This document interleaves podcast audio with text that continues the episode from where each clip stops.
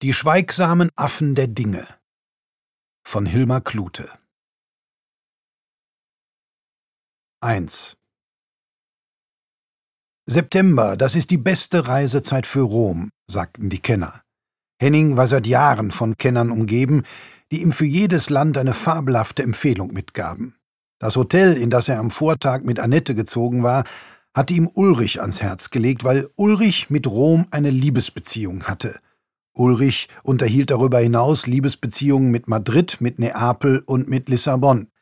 Er war ein polyamoröser Städte-Don Juan, dessen Geschmack sich allerdings letzten Endes für Henning und Annette immer als Enttäuschung erwiesen hatte.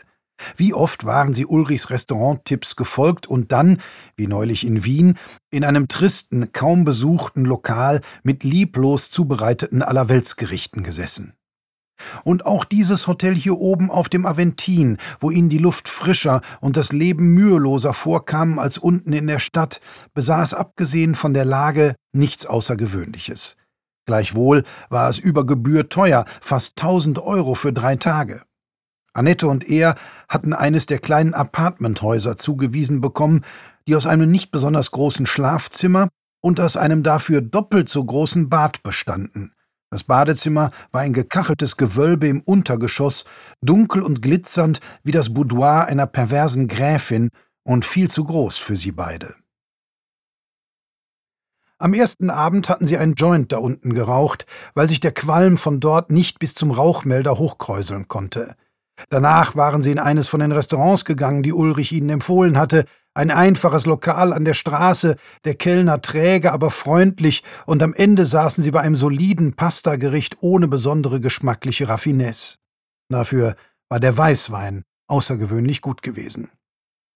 Henning hatte an diesem Morgen seinen Computer mit in den Hotelgarten genommen, weil er noch einen Zeitungsbeitrag fertig schreiben wollte, einen Essay, wie er gerne sagte, weil es erhabener klang und nicht so sehr nach Tagesmühe roch.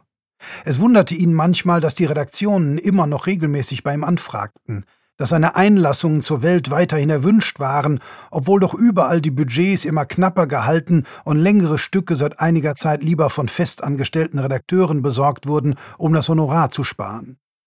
Aber Henning Amelott schien noch ein Name mit einem gewissen Schmuckwert zu sein, wenn der große Bogen gewünscht war, die kritische Zeitbetrachtung aus dem Geist einer theoretischen und kulturhistorischen Expertise, dazu noch in einem lässigen Ton, der die polemische Zuspitzung nicht fürchtet, dann ging die Auftragsmail an Henning.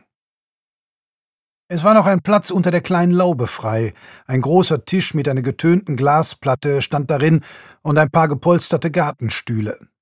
Henning legte die Computertasche auf eines der Polster und beschloss, drinnen beim Kellner einen Kaffee zu bestellen, da ging sein Mobiltelefon. Es war Rita, die zweite Frau seines Vaters.